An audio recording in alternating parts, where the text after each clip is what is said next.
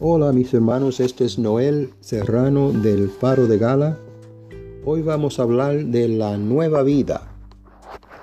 Yo he venido para que tenga vida y la tenga en abundancia. Juan 10:10. 10.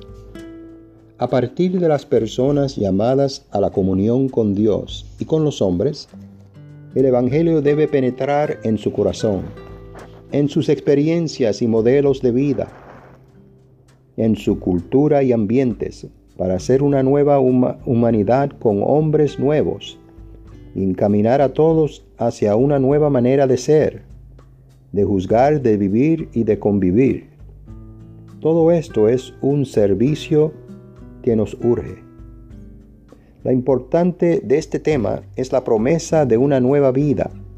Se explica lo que es bautismo en el Espíritu Santo y lo que es vivir la vida en el Espíritu.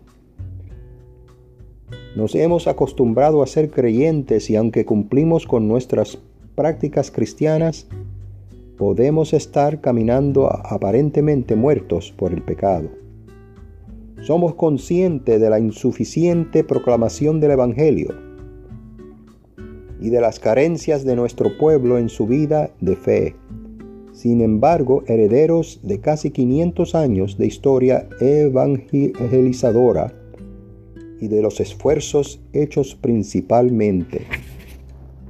El Padre quiere que todos gocemos de una nueva vida y por ello envió a Hijo Jesús que nos comunica su Espíritu Santo.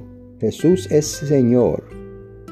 Cuando nos damos cuenta de lo que esto significa, alcanzamos a ver lo que representa el vivir esta vida nueva. Jesús nos ofrece vivir esta vida nueva, segunda de Corintios 3:18. Cuando tomamos a Jesús por el único Señor de nuestras vidas, ya no puede haber lugar para la desconfianza en nosotros, ni mucho menos para la depresión.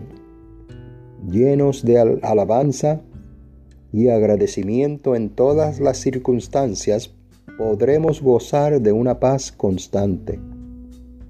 En Jesús todos los pecados son perdonados. Él rompe las barreras y sana todas nuestras heridas. Él es fiel a su promesa. Jesús también sigue sanándonos y salvándonos por medio de su Espíritu Santo. Mientras perseveremos en la oración podremos pedir a Jesús que Él mismo nos sane todo lo que necesita ser sanado en nosotros. Vamos a hablar de Jesucristo. Vamos a proclamar una vez más la verdadera fe acerca de Jesucristo. Pedimos a todos los fieles que acojan esta doctrina liberadora. Su propio destino temporal y eterno está ligado al conocimiento de la fe y al seguimiento en el amor de aquel que por la efusión de su espíritu nos capacita para imitarlo y a quien llamamos y es el Señor y el Salvador. En el grupo de oración, al experimentar el amor y la unidad, ahí por medio de sus dones, Dios quiere manifestar su acción y su poder entre los hombres. Ahí Él mismo nos capacitará para ser su instrumento y servirle en la comunidad.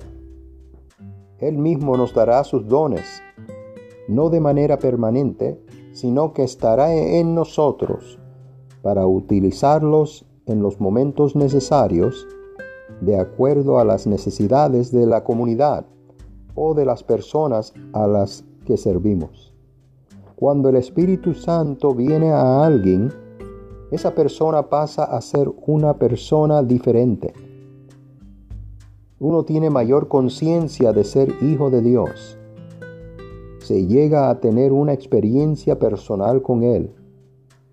Y su presencia no es imaginaria, sino real. Aunque no se le ve, se sabe que está allí en medio de nosotros, porque se manifiesta de una manera nueva. Romanos 11, 33, 35. La fe se hace más fuerte y se sabe que todo lo que pedimos, Él nos los concede. Oremos. Buen Dios y Padre Celestial, te damos gracias. Te damos honra y gloria porque tú no nos dejas huérfanos, Señor. Tú no nos dejas solos, Señor. Tú no nos dejas abandonados. Tú estás con nosotros por medio de tu Espíritu Santo. Guíanos, Señor. Guárdanos, Señor. Protégenos, Señor. Defiéndenos, Señor. Danos sabiduría, Padre Celestial. Aboga por nuestra causa y defiéndenos en el poderoso nombre de tu Hijo amado Jesucristo, cual damos toda la honra y toda la gloria. Amén y amén. Dios me los bendiga, mis hermanos. Este es Noel Serrano del Faro de Gala. Estamos orando por usted y por su familia. Dios me los bendiga.